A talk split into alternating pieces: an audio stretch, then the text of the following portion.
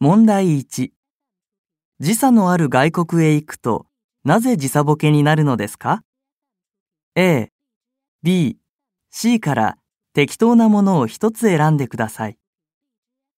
A、時差のある外国では、体内時計のリズムが外の世界のリズムと急にずれてしまうからです。